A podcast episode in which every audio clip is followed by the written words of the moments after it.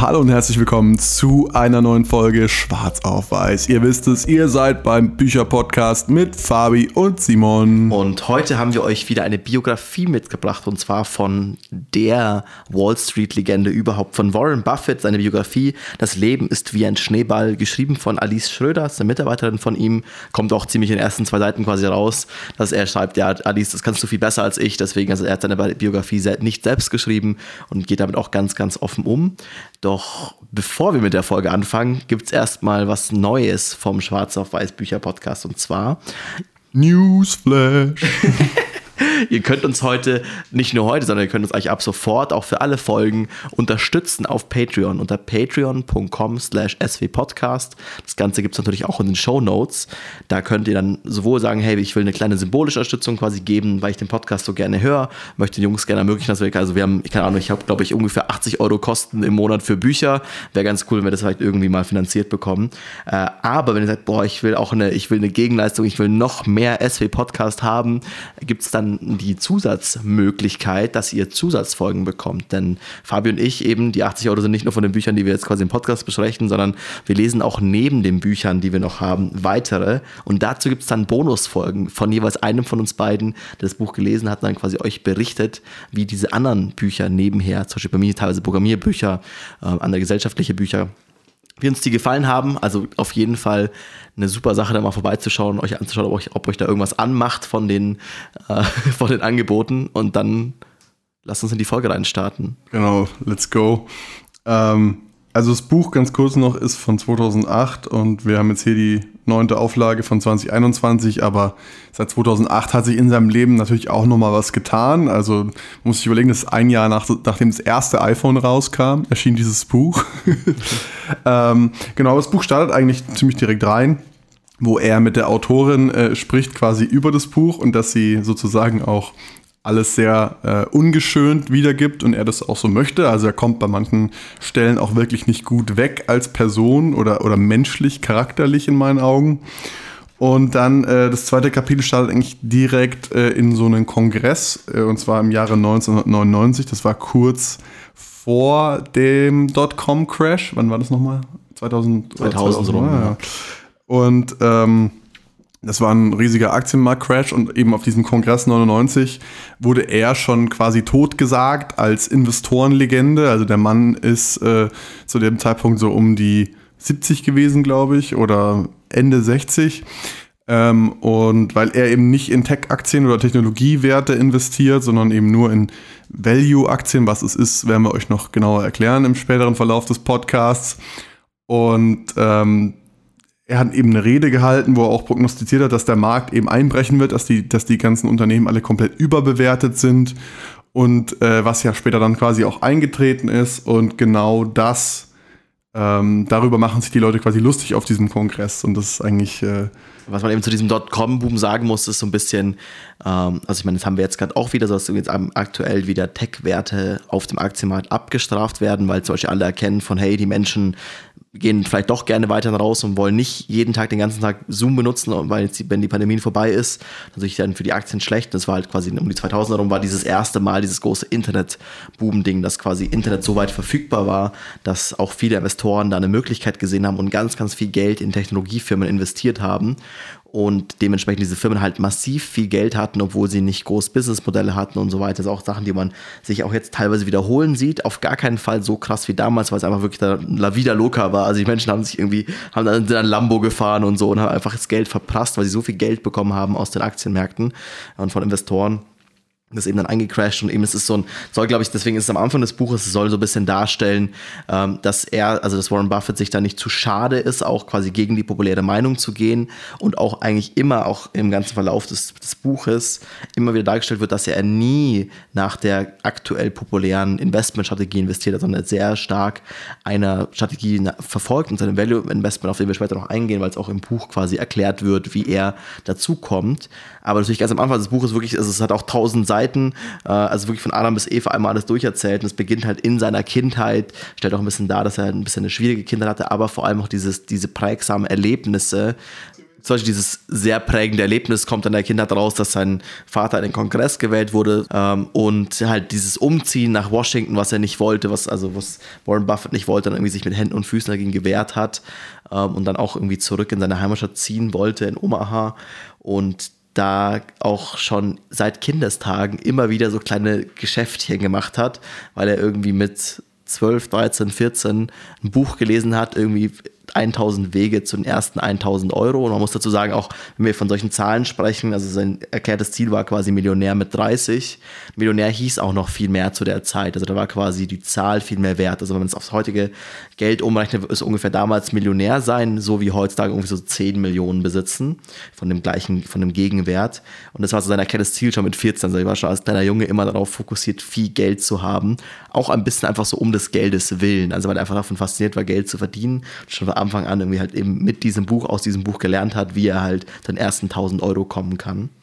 Und er hatte auch einen gewissen Background im Investmentbereich, weil sein Vater war erst Börsenmakler, bevor er als Politiker durchgestartet ist. Oder beziehungsweise er hatte auch irgendwie ein kleines Büro in Omaha und ähm, die politische Karriere hat dann etwas später gestartet im Leben der Kinder sozusagen etwas später und der junge Warren Buffett hat bereits in frühen Jahren angefangen, kleine Geschäfte aufzumachen. Zum Beispiel äh, hat er Tombola-Lose am Boden aufgesammelt und versucht äh, zu schauen quasi, ob welche noch gültig sind und die dann einzulösen, weil die Gewinne irgendwie zu spät verkündet worden sind oder was weiß ich. Oder ähm, Golfbälle zu sammeln und die zu verkaufen wieder.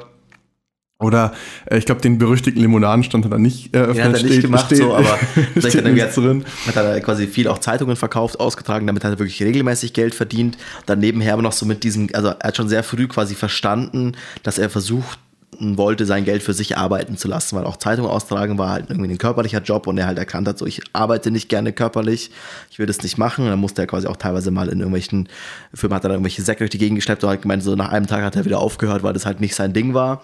Und eine der ersten Möglichkeiten, wo er rausgefunden hat, wo er sein Geld für sich arbeiten lassen kann und damals dann irgendwie 150 Dollar oder sowas eben halt in den Zeiten sehr viel Geld war. Was auch für einen Schüler zu der Zeit wahnsinnig viel Geld war. Also man muss sagen, er hat halt vor der Schule immer gearbeitet, Zeitungen ausgetragen, jeden Tag und da ein relativ gutes Einkommen äh, schon erwirtschaftet für die Zeit.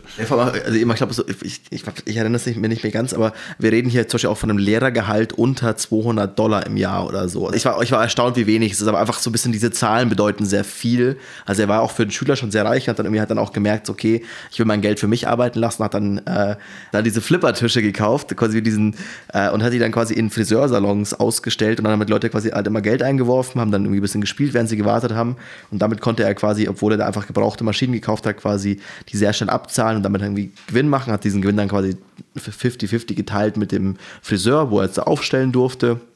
Hat seine erste kleine Flotte an verschiedensten Flippertischen aufgebaut und dadurch halt das erste Mal erkannt von, okay, ich kann mein Geld quasi für mich arbeiten lassen, ich muss am Ende nur hinfahren und die Geldmünzen quasi da rausholen und die Hälfte, Hälfte teilen und kann ohne wirklich selbst arbeiten zu müssen, mehr Geld verdienen. Und deswegen auch ein Thema, was sich durch das Buch da durchzieht, ist, dass Warren Buffett, also auf jeden Fall in den Beginn, in Anfangsjahren, aber auch länger so vom Mindset wahnsinnig geizig war, weil er halt auch immer gesehen hat, hey, die 10 Euro, die ich jetzt ausgebe, die sehe ich nicht als 10 Euro, sondern das ist eigentlich, das sind eigentlich 500 Euro weil in zehn Jahren könnten diese 10 Euro 500 sein. Er hat quasi immer diese Zukunft gesehen von alles, was ich jetzt aus meinem Kapitalstock rausnehme, äh, wird, kann sich in Zukunft nicht mehr vermehren. Und das ist irgendwie so dieses, also für ein Kind schon echt so ein krasses Mindset irgendwie und halt extrem sparsam, kein Geld ausgegeben, auch ganz, ganz lange dann bei den Eltern gewohnt, bei der Eltern irgendwie der, der Freunde der Frau, das kommen wir nochmal später, aber es zieht sich durch das Buch so durch, dass er schon seit Kindesbeinen immer ähm, halt sein Geld sparen wollte, damit es in der Zukunft mehr werden kann. Ja, und ähm, auch sehr bezeichnend ist, dass sein liebstes Spielzeug als Kind war so ein Münzwechsler, den man quasi Stimmt, ja. benutzt, um im, im, zum Beispiel im, im Stadion, im Fußballstadion laufen die so rum, haben so einen Gürtel umgebunden, wo eben dieser Münzwechsler dranhängt, dass man schnell Kleingeld passend abzählen kann. Und das war sein liebstes Spielzeug als Kind. Ähm, er hat auch zwei Geschwister, eine ältere Schwester Doris und eine jüngere Schwester Bertie. Und äh, er und die ältere Schwester haben von der Mutter immer sehr, sehr viele Wutausbrüche abbekommen. Also die war wohl sehr launisch, die Mutter. Ähm, Und die, die jüngere eben, es war so ein bisschen die Nachzüglerin, die wurde so ein bisschen davon verschont, aber gerade die ältere Tochter äh, war auch sehr rebellisch wohl und hat dann er und seine Schwester haben sehr oft irgendwie ähm, da diese Wutausbrüche erleben müssen und dementsprechend schlecht war auch das Verhältnis zu der Mutter, wie sich in dem Gespräch, äh, in dem, wie sich in dem Buch immer wieder durchzieht. Denn wenn sie auf Familientreffen waren und die Mutter war anwesend, ist er immer irgendwie nach oben gegangen, hat gearbeitet und so, weil er überhaupt nicht in ihrer Präsenz äh, anwesend sein wollte und so. Also auch sehr krass irgendwie. Ja. Ähm, weil es auch sehr äh, detailliert beschrieben wird, so wie sich diese Beziehung auseinanderentwickelt hat, schon von früh an eigentlich wird auch quasi im Buch beschrieben, dass sie quasi auch, also dass es vermutlich wirklich eine psychische Krankheit auch war, die die Mutter halt hatte, was halt damals, also wir reden hier von 1970 oder so, auch in der Form früher sogar noch, oder? Also quasi. Also 30er Jahre. 30er, so, so jung? Ja, so früh. Okay. Ähm, aber also, stimmt, es war um den Zweiten Weltkrieg rum. Also in der Zeit einfach auch noch nicht alles, diese ganzen psychischen Krankheiten noch nicht so wahr, wahrgenommen wurden, auch in der Gesellschaft. Und halt sie da quasi also anscheinend immer vor dem Vater sich, also vor ihrem Ehemann, sich zusammengerissen hat, auch eben dieses klassische Familienbild hochgehalten hat. Aber dann, wenn der Ehemann quasi nicht da war, halt die Kinder oftmals es abbekommen haben, dass sie mit ihrem Leben vielleicht unzufrieden war, dass sie vermutlich Depressionen hatte, was man damals so noch nicht genannt hat und eigentlich hätte Hilfe gebraucht, aber dann eben erkannt, dass also Warren halt sich dann sehr stark in sich selbst zurückgezogen hat, immer sehr in die Ablenkung gegangen ist, dann einfach auch eben viel gelesen hat, viel auch schon früh Börsennachrichten gelesen hat und so.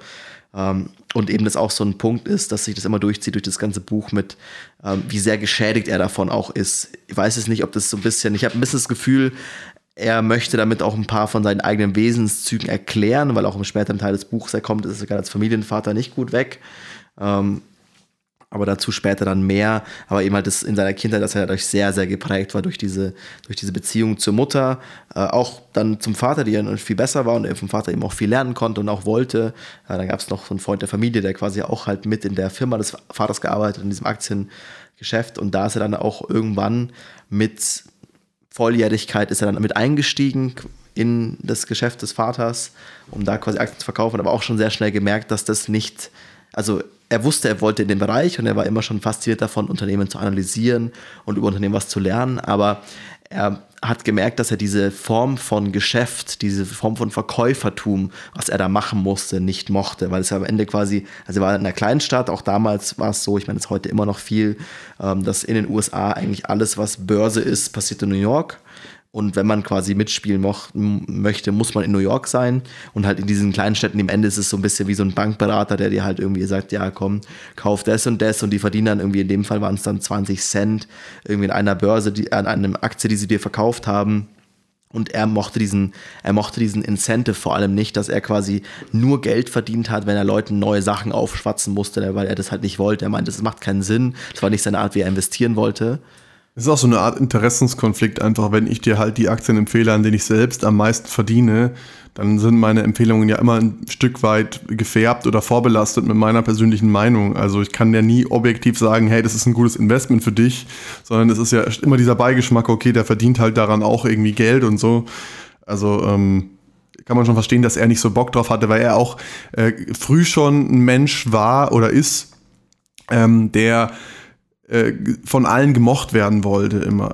Und ironischerweise in seiner Schulzeit war er eigentlich ein ziemlicher Rebell und ähm, hat auch geklaut und, und äh, gegen die Lehrer rebelliert und so, war dann auch eine Zeit lang nicht gut in der Schule, obwohl er eigentlich sehr intelligent ist äh, weil er mit diesem System irgendwie nicht klarkam und eben auch mit diesen ganzen Wohnortwechseln. Wie gesagt, sein Vater ist dann, ich glaube, so während des Zweiten Weltkriegs irgendwann in den Kongress eingezogen als ähm, Abgeordneter eben für, für Omaha oder so. Ist, wie gesagt, ähnlich wie der Bundestag bei uns so.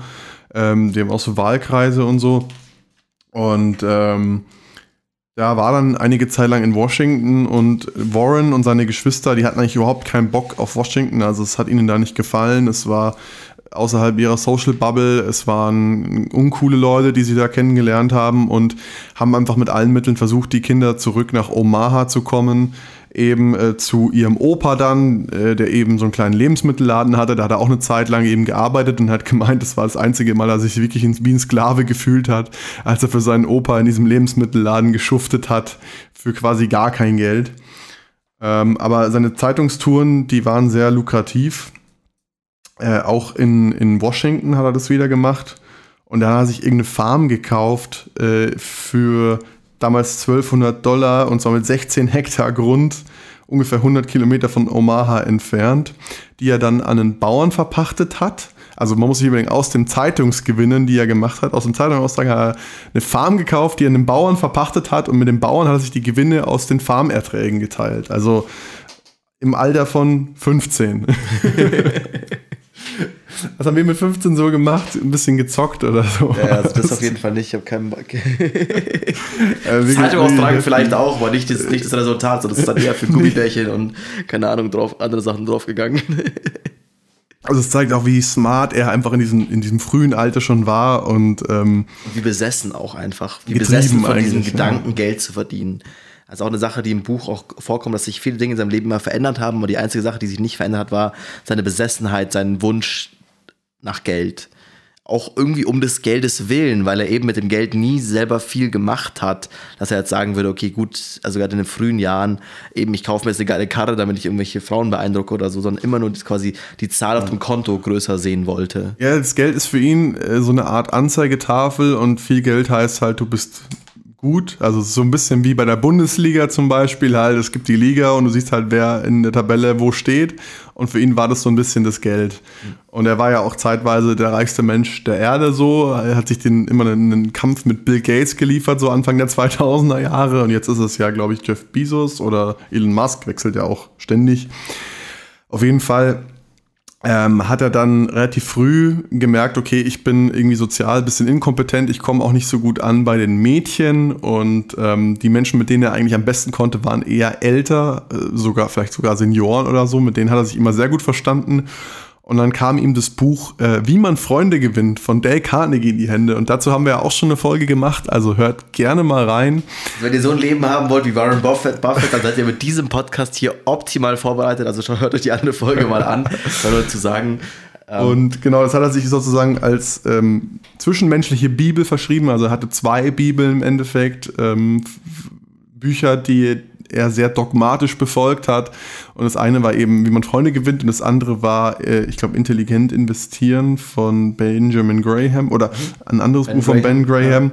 Ja. Ähm, so diese zwei äh, Autoren, denen hat er quasi wirklich nachgeahmt und damit auch sehr erfolgreich auch diese zwischenmenschlichen Hürden irgendwann gemeistert. Hat halt so zehn Jahre gedauert bei ihm, dann bis es alles geklappt hat, auch mit den Mädchen irgendwie.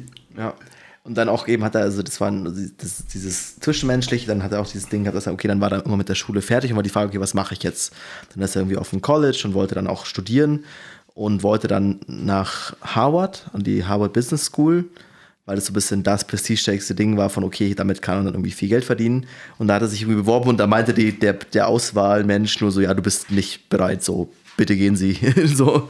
Und dann hat er zu, zufälligerweise dadurch quasi, als er da abgelehnt wurde, weil das war erst sein erster Fokus, er wollte unbedingt dahin, ähm, hat er noch ein bisschen weiter im Land rumgeschaut und erkannt, dass es quasi von seinem Lieblingsautoren und von seinem Mentor quasi in Schriftform, Ben Graham, eben an einer Universität auch eine Vorlesung gab. Und dann hat er sich dafür entschieden, dahin gehen zu wollen. Hat sich dann auch quasi bei Ben Graham direkt irgendwie auch beworben, ähm, um halt auch in dem Fall in den USA wird immer viel auch über Stipendien gelöst, weil was auch in dem Buch rauskommt oder was auch, glaube ich, dieser wichtige Punkt ist, was er in der aus der Kindheitsgeschichte quasi erklären möchte, ist, dass er nicht aus reichem Elternhaus kommt. Also die Eltern, die waren jetzt nicht komplett arm, aber es war auch niemand, die es ihm easy finanzieren konnten, nach Harvard zu gehen. Und es war an ein Stipendium geknüpft. Das gleiche auch, also Harvard hat da nicht, nicht geklappt. Aber dann auch mit der anderen Universität war dann der Punkt von, okay, er musste dann da quasi auch sich auf, einen, äh, auf einen Platz, ein Stipendium bewerben. Und das war direkt eben an Ben Graham und es hat dann irgendwie geklappt, so weil der halt, weil er halt irgendwie alle Zeilen des Buches auswendig zitieren konnte, das natürlich dann den Professor auch beeindruckt hat, dass da quasi jemand vor ihm sitzt, der so von der eigenen Arbeit fasziniert ist. Und da ist er dann auch im Studium quasi mit diesem Professor mehr und mehr in Kontakt gekommen, weil er halt auch in den Vorlesungen extreme Exzellenz bewiesen hat, weil er halt so an diesem Investmentthema ähm, drin war, dass er halt oftmals tatsächlich mehr Dinge schon wusste als alle anderen Studenten, teilweise mit dem Professor da ähm, argumentieren konnte, um irgendwie also auch gegenseitig Wissen austauschen, weil das halt schon seit er 14 es gemacht hat. Da fand ich mir ganz spannend, dass er da echt durch Zufall dann dahin gekommen ist an der Uni, die viel besser zu ihm gepasst hat. Auch, auch als erstes von Anfang auch eigentlich ein bisschen verblendet von diesem Harvard-Image irgendwie dann war. Und aber dann am Ende eigentlich durch diese Absage von dem Mann, der meinte, hey, du bist nicht bereit, ähm, einen viel besseren Weg gefunden hat. Das ist auch irgendwie interessant, dass eben er nicht an der extremen Elite-Uni war. Und nebenbei hat er eben neben dem Studium äh, und Schulabschluss hat er eben angefangen, auch in Aktien zu investieren, nach diesem Schema ähm, von Benjamin Graham. Und es war eben sowas wie, ähm, also vielleicht steigen wir ganz kurz so ein bisschen in die äh, BWL-Seite so ein bisschen ein vom Investieren. Also, also dieses Value Investment, was wir in, in der Einleitung gesagt haben, was er quasi lange und viel verfolgt hat, ist eben, wurde ursprünglich propagiert, vermutlich nicht erfunden, aber propagiert eben von Ben Graham in seinem Buch äh, Der intelligente Investor, glaube ich, oder Intelligent investieren. Ähm, und nachdem hat er sich eben äh, entlang gehangelt und da Fabi sich besser mit sowas auskennt, darfst du das erklären. Danke. ähm, also ein Unternehmen, ein Unternehmen hat ja oft viele Vermögensgegenstände, zum Beispiel eben Industrieanlagen, mit denen bestimmte Güter hergestellt werden, Fabrikhallen oder auch Verwaltungssitze und so weiter. Dann gibt es äh, immaterielle Vermögensgegenstände, zum Beispiel Markenrechte, also Coca-Cola zum Beispiel wäre so ein Fall. Der Name Coca-Cola ist auf der ganzen Welt bekannt. Äh, das wäre so ein immaterieller Vermögensgegenstand, den man auch schwer beziffern kann, was da der genaue Wert ist. Aber die Methode von Benjamin Graham war im Endeffekt sogenannte Zigarettenstummelunternehmen zu finden, wo der aktuelle Börsenwert, also der Preis, zu dem das Unternehmen an der Börse gehandelt wird, niedriger ist als der Wert der Anlagen, die in dem Unternehmen drin stecken. Und äh, diese Methode quasi war damals viel leichter machbar als heutzutage, weil eben die Informationen nicht allen Leuten vorlagen. Und oft waren das so Unternehmen, die sehr klein waren, die zwar an der Börse gehandelt wurden, aber eben nicht in einem großen Aktienindex aufgetaucht sind. Und da waren Informationen schwer zu beschaffen. Und wenn du halt einen Informationsvorteil hattest, indem du halt wusstest, okay, das Unternehmen ist äh, aktuell unterbewertet sozusagen, Börsenwert gegen zum Beispiel Wert der Vermögensgegenstände, dann äh, kannst du dir eigentlich sicher sein, okay, selbst wenn das Unternehmen komplett pleite geht und die Anlagegegenstände verkauft werden, also alles liquidiert wird im Endeffekt, dann äh, gehst du mit einem Gewinn nach Hause.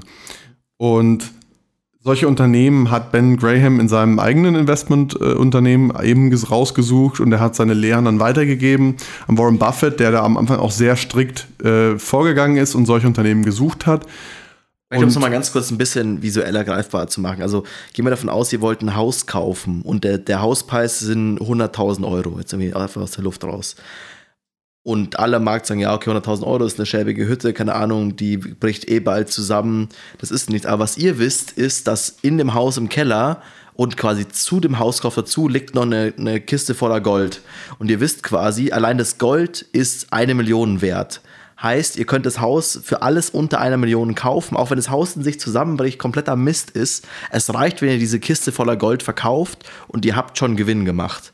Und das ist ein bisschen diese Idee mit diesen Assets, zu sagen, okay, man weiß quasi, da ist irgendwie ein Wert drin, eben ist die Kiste voll Gold, die dann irgendwie eine Fabrik ist, Rechte und so weiter.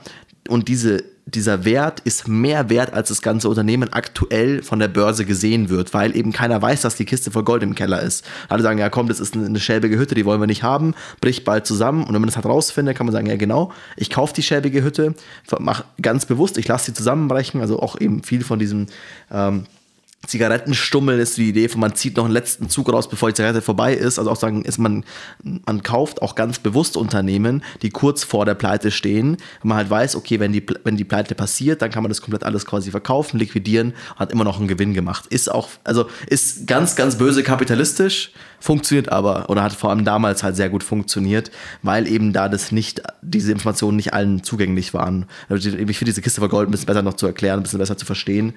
Ähm, genau, das war eben das, was er dann quasi gemacht hat. Und er hat jetzt an der Uni auch gelernt, weiterhin von Ben Graham und ist dann auch nach der Uni ähm, als mit einem seiner ersten Jobs eingestiegen in diese Investmentfirma dann äh, von Ben Graham, auch in New York. Dann ist er quasi damit, damals mit Kind und Ke äh, mit Frau und Kegel da hingezogen. Ich glaube, also, darauf müssen wir noch kurz ein bisschen eingehen, dass er in der Zwischenzeit auch seine, seine, seine erste Ehefrau kennengelernt hat. Ähm, aber eben auch dann auch dein ganzes, dein ganzer Werdegang von dieser Theorie so stark geprägt ist, quasi ein Schnäppchen zu machen, äh, und halt auch ein bisschen eine sichere Wette einzugehen, speziell am Anfang seiner Karriere.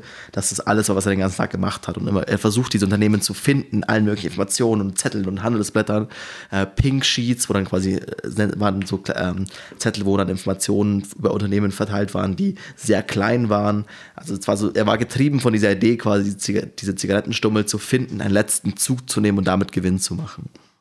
Genau, und was wir jetzt vielleicht noch nicht ganz erwähnt haben, das kann natürlich auch ein bisschen äh, ohne jetzt Bankrott enden. Also einfach, es geht darum, die, der innere Wert, der Wert eben der Vermögensgegenstände und so weiter, ist höher als das, was die Börse aktuell dafür zahlt. Und wenn die Börse das natürlich kapiert, indem halt mehr Leute diese Informationen, wir reden ja von öffentlich zugänglichen Informationen, ähm, wenn die Börse das merkt und eben den Preis dementsprechend anpasst, dann hast du ja auch einen Gewinn gemacht, wenn du eben rechtzeitig in diese Aktie eingestiegen bist. Ähm, und er hat da eben seine ganzen Ersparnisse äh, investiert und dann zusätzlich auch noch Geld für seine Familie und für Freunde, die er kennengelernt hat oder Familienfreunde. Und so eigentlich mittlerweile schon ein paar hunderttausend Euro nach dem College äh, verwaltet, so mehr oder weniger. Und ähm, er hat ein paar Regeln aufgestellt für sich selber, sowas wie, äh, dass er nie auf Kredit irgendwelche Aktien kauft oder sowas und eben auch für seine Investments ähm, und ein paar andere. Ähm, aber Simon hat es ja schon angeschnitten, ähm, wie er seine Frau kennengelernt hat. Also er war eigentlich immer relativ erfolglos mit den Damen. Äh, zumindest wird es im Buch so dargestellt. Man weiß ja auch nicht genau, ob das dann alles ganz so akkurat ist. Zum Underdog-Image so ein bisschen passt. Also am Ende ist es schon noch seine Biografie. Also er erzählt seine Geschichte. Deswegen alles auch ein bisschen, was wir auch hier erzählen, mit so einem kleinen, am Englischen sagt man Grain of Salt, mit so einem kleinen nach Salzkorn, Salzkorn irgendwie behalten. Das ist, es kann halt schon beschönigt sein. Hier erzählt jemand seine eigene Geschichte und möchte vermutlich auch nicht ganz, ganz schlecht wegkommen. Und vielleicht passt gerade dieser Werdegang vom Underdog hin zum mega reichen Mensch der Welt auch ganz gut in seine Karten. Genau, also alles möglich, äh, dass es irgendwie beschönigt ist oder negativ äh, unbeschönigt ist. Auf jeden Fall stellt er sich halt als ziemlich ein Loser dar im Umgang mit Frauen und äh, dann wird die Geschichte eben erzählt von seiner späteren Ehefrau, die zuerst äh, damals einen äh, Afroamerikaner gedatet hat oder so, wo ihr Vater dann aber gesagt hat, so er ist gegen die Beziehung und, und sie gezwungen hat, sich dann von dem zu trennen. Also wir reden hier von einer Zeit in den 50er Jahren, äh, in der der Rassismus dort noch sehr, sehr krass war. Also auch äh, getrennte Schulen für Weiße und Schwarze und äh, dieses Thema im Bus aufstehen müssen und so weiter. Also richtig, richtig heftig eigentlich. Und das war auch so die Anfangszeit, als Martin Luther King und so diese Bürgerrechtsbewegung irgendwie, glaube ich, begonnen haben. So. Und ähm, quasi er, also Warren Buffett hat dann in der Zeit ihren Vater, also von äh, Susie, hieß seine zukünftige Ehefrau, äh, ihren Vater so ein bisschen bezirzt, weil er, wie gesagt, immer sehr gut mit Erwachsenen konnte und hatte irgendwie dann so nach und nach ihn auf seine Seite gezogen, dass er sich für Warren bei seiner Tochter einsetzt. Also ganz smart eigentlich gelöst. weil der Vater natürlich, wie gesagt, auch ihr verboten hatte, mit dem anderen auszugehen. Und dann ähm, hat sich das so ergeben, dass sie halt auf ein paar Dates gegangen sind und dann wurde auch schon so ungefähr geheiratet. Also das war damals, glaube ich, auch so ein Thema, so nach einem halben Jahr oder so gab es ja, dann die Hochzeit. echt sehr schnell dann. ähm, und da kamen auch ganz schnell die ersten Kinder. Also es ist einfach eine andere Zeit äh, gewesen damals. Und wie Simon schon gesagt hat, äh, insgesamt gab es drei Kinder. Und die ganze Familie ist dann immer zwischen Omaha und New York umgezogen, je nachdem, wo Warren gerade gearbeitet hat. Und die Familie hat natürlich da immer mitkommen müssen. Und am, am, Anfang hat er auch ganz billo, obwohl er mittlerweile schon echt relativ viel Geld hatte, also war noch nicht Millionär, aber er hat schon so ein paar hunderttausend gehabt, was eine immense Summe war für die damalige Zeit, wo du im Jahr vielleicht 2000 Dollar verdient hast. Ähm, und hat sich dann halt ganz billig irgendwo eingemietet bei einem befreundeten Pärchen oder Ehepaar oder irgendwie von seinen Eltern oder so. Also er hat versucht immer so alter Pfennigfuchser jede, jeden Cent zu sparen. Also das ist so ein ja. krasses Image. Und da wird auch der Satz irgendwo genannt, wo sie sich ihr erstes Haus gekauft haben für die Familie für 30.000 Dollar dass er sich so aufgeregt hat, weil er keine Millionen Dollar für ein Haus ausgeben will, weil er quasi das schon so weit in die Zukunft investiert gesehen hat, das Geld, das, als wäre es eine Million. Genau, also immer dieses auf die Zukunft gesehen, quasi den Zinseszins dahinter. Ähm, Aber eben dann, also ich glaube auch, also es ging der Familie nicht schlecht und Susi hat sich dann auch, konnte sich dann immer wieder durchsetzen, auch dass quasi für die Kinder gesorgt war und dass da auch irgendwie für sie gesorgt war und so. Also man, er wird da halt nicht, also er wird als sparsam dargestellt, aber schon auch irgendwie dann überzeugbar von seiner Frau. Und muss man auch sagen, also auch das ganze, also auch was die ganze Ehe, die da quasi beschrieben wird, ist ganz, ganz, ganz traditionell und klassisch. Also irgendwie er ist halt der arbeitende Mann. Susi ist bei den Kindern zu Hause, kümmert sich eigentlich so um alles. Also, er, also sie wird auch als sehr liebevoll beschrieben. Sie wird als sehr, sehr ähm, sozial kompetent auch beschrieben und auch so sehr, sehr fürsorglich für ihn auch, weil er eben halt so noch zu kämpfen hat mit seiner Kindheit, mit irgendwie sein, der Beziehung zu seiner Mutter. Also sie wird sehr hoch gelobt, seine Frau, aber es ist schon auch so, dass sie quasi halt zu Hause ist und er hat irgendwie, eben er verdient viel Geld und sie bekommt ein bisschen Haushaltsgeld, um die Familie irgendwie so ähm, durchzubringen. Und das ist auch so ein Punkt. Also da interessanterweise eben dieses, dieser, diese Sache, dass eben es nicht, es, es liest sich nicht so beschönigt, weil er ist also auch in der Beschreibung, speziell in dieser ersten Ehe mit den Kindern, wirklich ein beschissener Vater. Also er ist halt irgendwie auch dann quasi, erst wenn er zu Hause ist, dann ist er abwesend, dann arbeitet er entweder oder er sitzt halt irgendwie am Tisch und oder spielt, also beschreibt auch ganz klar, dass er quasi dann, war der, der Deal irgendwie von, er muss, äh, dass er seine Tochter ins Bett bringt abends immer und ihr quasi was vorspielt auf der Ukulele und er hat dann festgestellt, irgendwie einen, einen Song so, den die Tochter mochte und zum eingeschlafen ist und er hat auch wirklich nur diesen einen Song gespielt, weil er hat rausgefunden, irgendwie nach drei, vier Mal, okay, er kann den spielen, ohne nachzudenken, um währenddessen weiter sich Gedanken zu machen um sein Aktienzeug, um sein Geld verdienen. Also da auch wirklich viele Entbehrungen quasi für die Familie auf jeden Fall da waren und er nicht gut mit den Kindern umgegangen ist, nicht gut mit seiner Frau umgegangen ist.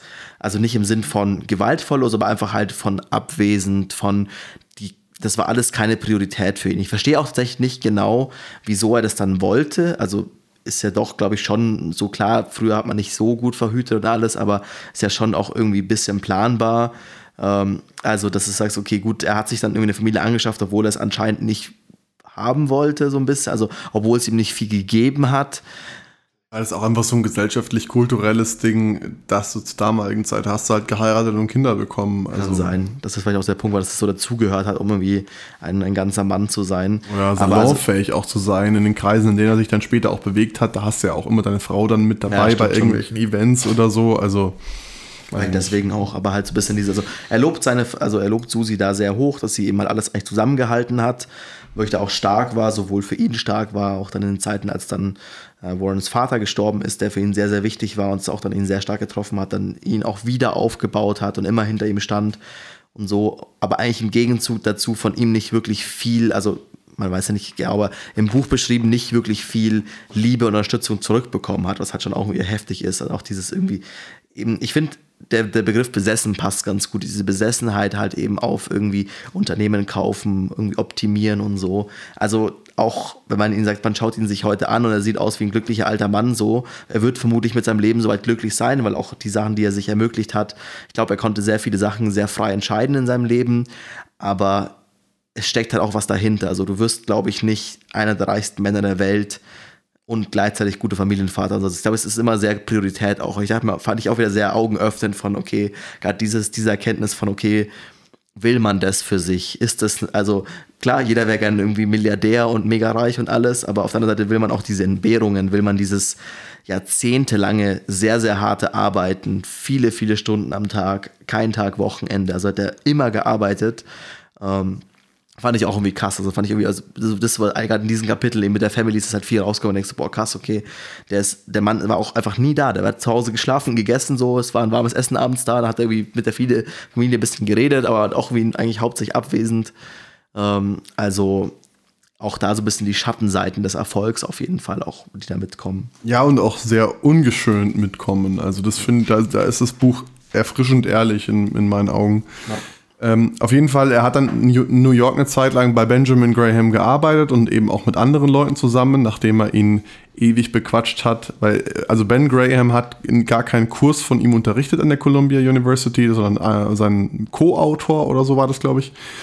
Und äh, irgendwie haben, hat er dann aber, also Buffett den Kontakt hergestellt und dann äh, den bekniet, dass er bei ihm arbeiten darf und irgendwann hat es dann geklappt und dann sind sie eben in New York gewesen und haben da eben genau diese beschriebene Zigarettenstummelmethode angewendet und genau solche Unternehmen auch immer rausgesucht, die entsprechend unterbewertet waren.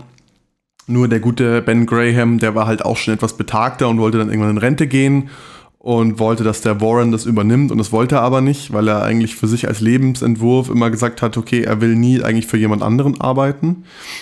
Und dann hat der Ben Graham seine Investmentgesellschaft aufgelöst und äh, Warren Buffett ist zurück nach Omaha gegangen und hat da sich so ein paar eigene Unternehmen gegründet, eigentlich so Personengesellschaften, wie wir das auch kennen, eben immer mit ein, zwei Partnern zusammen, äh, Familienfreunden, Bekannten und so weiter und hat eben immer das Geld dann über diese Personengesellschaften investiert und am Ende, glaube ich, hat er fast 100 Leute, also 100 Partner gehabt in diesen Gesellschaften. Insgesamt, glaube ich, waren es, ja, Investoren, genau. 12 oder 13 Gesellschaften, einen Haufen Papierkram und so weiter, ähm, die er dann geführt hat in Omaha wieder. Da hat er auch mittlerweile schon ein paar Millionen, ich glaube, das waren so vier, fünf Millionen an, an, Kapital verwaltet, also schon riesige Summen jetzt und hat sich quasi die. Für nicht mal 30-Jährigen auch. Ja, ja, war Mitte 20 zu der Zeit und ähm, hat dann sich quasi als Provision immer die Gewinne, einen Teil äh, einbehalten von den Aktiengewinnen, also entweder durch Dividenden oder äh, Aktienverkäufe, Arbitragehandel, was auch immer er gemacht hat, eben diese Zigarettenstummelgeschäfte. Und dann hat er irgendwann mal äh, Kontakt bekommen zu seinem späteren langjährigen Partner oder sie haben sich auch selber manchmal als siamesische Zwillinge bezeichnet. Okay. äh, das ist der sogenannte Charlie Munger. Ähm, der war ursprünglich Anwalt äh, aus Kalifornien, glaube ich. Und äh, die haben sich irgendwie kennengelernt und festgestellt, dass sie sich ganz schön sympathisch sind.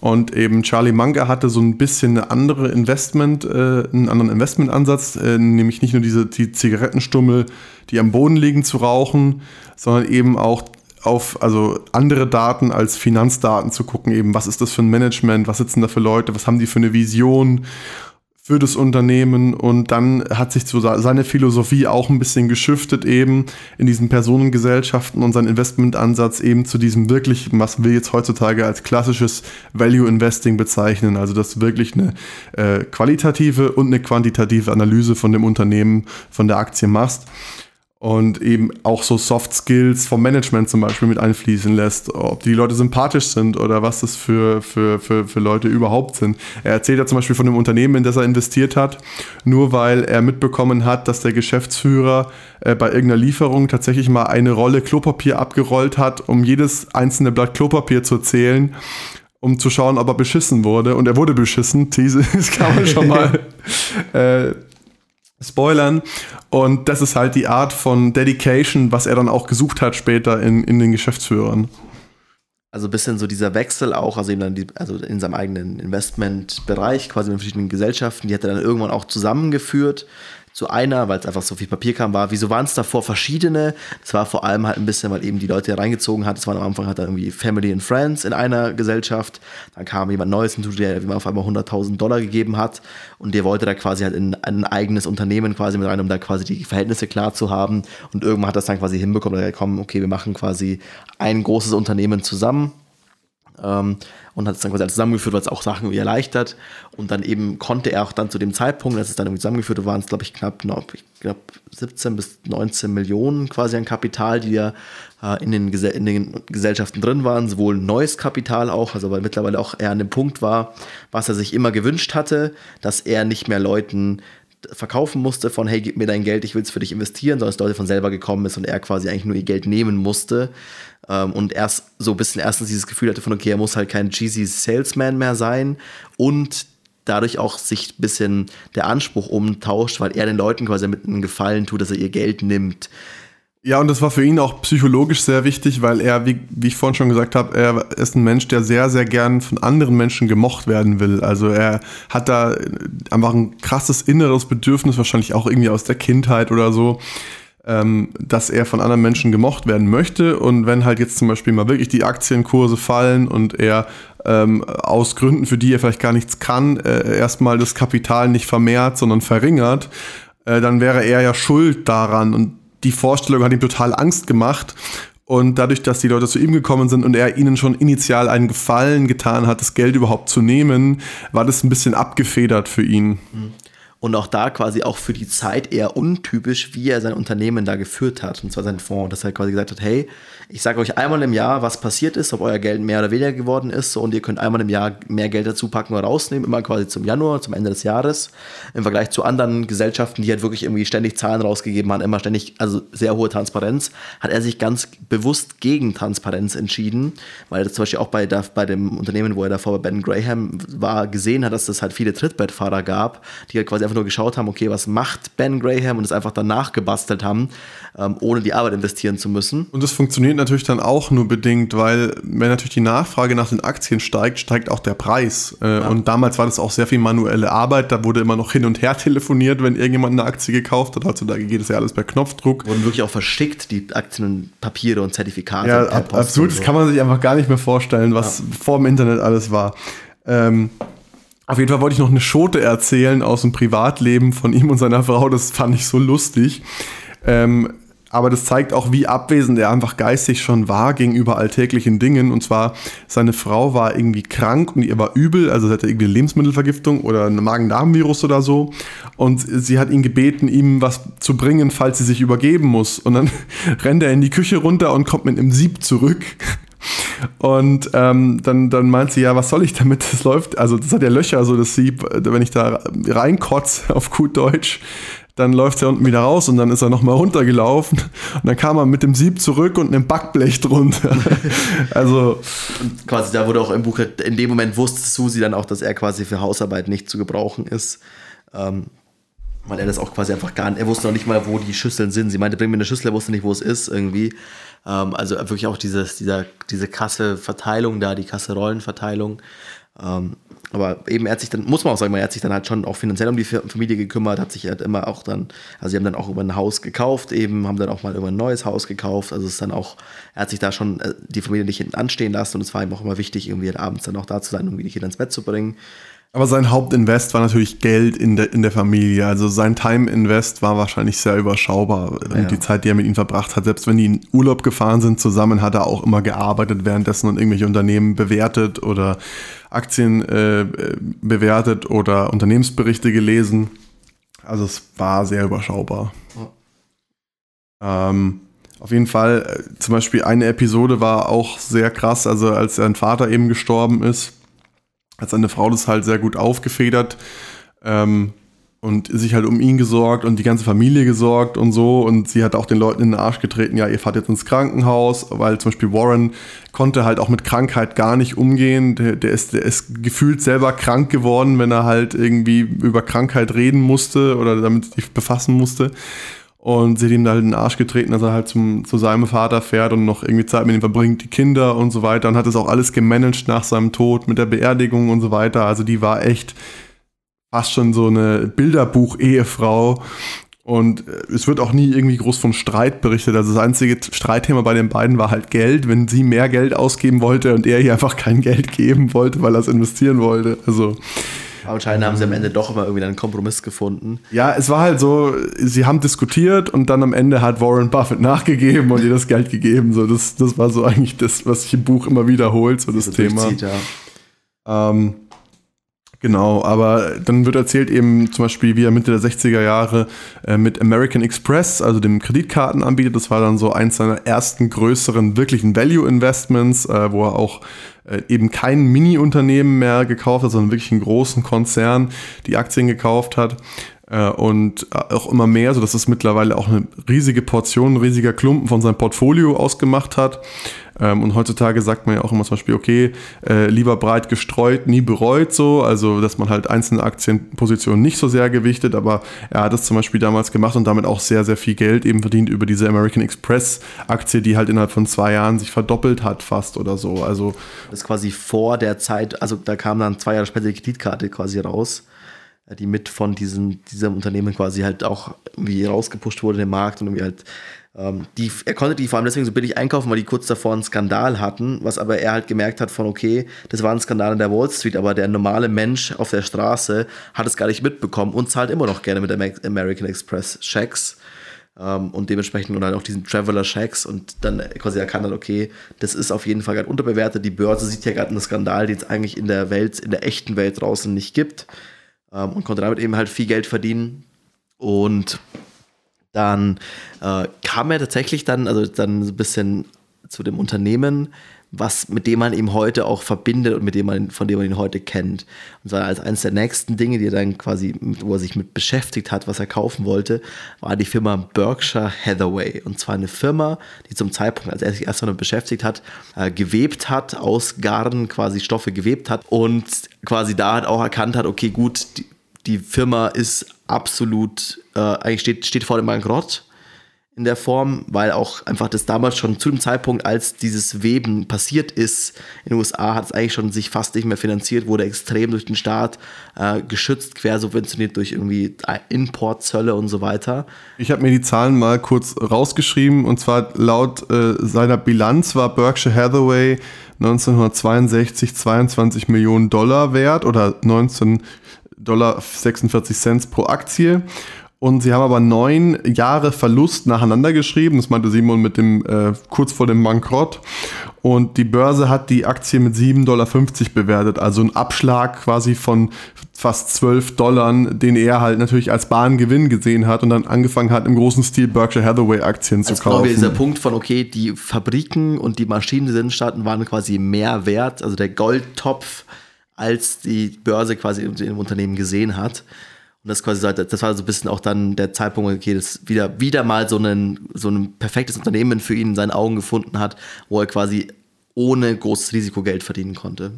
Und der Witz an der Sache ist, ähm, Berkshire Hathaway ist ja heute mittlerweile eben seine Investmentgesellschaft, von der er eigentlich alle seine Core-Investments aus betreibt. Die ist auch an der Börse gelistet, ist die teuerste Einzelaktie der Welt. Also wir reden ja von einer Aktie mit einem Preis von ungefähr 300.000 bis 400.000. Ich weiß nicht, wie der Kurs gerade steht. Also absurd viel für eine einzelne Aktie. Ähm, und er hat eigentlich nur dann weitergemacht, diese Aktien zu kaufen, weil er hatte einen Deal mit dem Geschäftsführer eigentlich, weil das Management wollte Aktien zurückkaufen von den Aktionären. Das macht ein Unternehmen eben zum Beispiel, um den Aktienkurs in, wieder nach oben zu bringen, weil dann die, die Summe der im Umlauf befindlichen Aktien verringert sich und das heißt, der einzelne Wert einer Aktie steigt an. Ähm, und da hat er ihm quasi gesagt, er hat einen Deal mit dem Geschäftsführer, dass er die Aktie zu 11,50 Dollar zurückkaufen würde. Also äh, Warren hat sie gekauft für 7,50 Dollar und der, das Management hätte, hätte zurückgekauft für 11,50 Dollar, hätte er 4 Dollar Gewinn gemacht pro Aktie. Und dann aber am Tag der Ausschreibung eben von diesen Aktienrückkäufen stand da eben drin äh, 11,25 Dollar statt 11,50 Dollar. Und der Warren war so sauer, äh, dass er, dass er diese Abmachung gebrochen hat, dass er einfach wie ein Wahnsinniger angefangen hat, weiter Aktien zu kaufen. Und ähm, das war so eigentlich der auslösende Punkt, weil äh, er hätte da einen guten Gewinn mitnehmen können und im, im Nachhinein war es eigentlich eine totale Fehlentscheidung, weil die, diese, dieses Textilgeschäft absolut unrentabel war. Eben wie schon gesagt, hatten die auch neun Jahre in Folge keinen Gewinn mehr gemacht. Und dann ähm, musste er so dieses Unternehmen ein bisschen zerschlagen, so dieses alte. Also er war, war, dann auch irgendwann Teil von dem Aufsichtsrat, von dem Board und hat in der Geschäftsführung so ein bisschen mitgemischt. Je mehr Anteile er halt dazugekauft hat, desto mehr Einfluss hatte er eben und hat dann über all seine Personengesellschaften angefangen, diese Aktie zu kaufen, wie ein Irrer. Und das Buch hat 1000 Seiten. Deswegen haben wir gesagt, wir machen hier nicht nur eine Folge draus, waren zwei. Und hier ist, glaube ich, ein sehr guter Punkt, wo wir cutten können, weil eben man kennt ihn für sein oder in seinem Wirken in Berkshire Hathaway. Und ich glaube, es ist ein ganz, ganz spannender Cliffhanger, wie es mit dieser Firma eben weitergeht, nachdem er versucht, mehr und mehr die Kontrolle zu übernehmen. Ein bisschen auch aus einem Ego-Problem, weil er quasi da halt das Gefühl hat, davon betrogen worden zu sein. Das ist auch eine Sache, die sich davor schon im Buch durchzieht, dass er quasi ähm, also es ihm immer wichtig war, da quasi das Abmachen eingehalten wurde, wurde es eben hier nicht. Und wie das Ganze eben weitergeht mit Warren Buffetts Leben bis zum Zeitpunkt, dass er dann irgendwie mal zwischen den einen der reichsten Männer der Welt wurde, das erfahrt ihr in der nächsten Folge des Schwarz auf Weich Bücher Podcasts. Und da erfahrt ihr natürlich auch, was wir von dem Buch denken und unsere Bewertungskriterien. Äh, in der Zwischenzeit, wenn euch die Folge gefallen hat, dann lasst uns doch gerne ein Like oder ein Abo da. Und nicht vergessen, wenn euch die Folge gefallen hat und sagt, boah, ich brauche noch mehr Schwarz auf Weiß Bücher Podcast, ich kann keine zwei Wochen warten, dann schaut doch mal auf patreon.com slash swpodcast vorbei.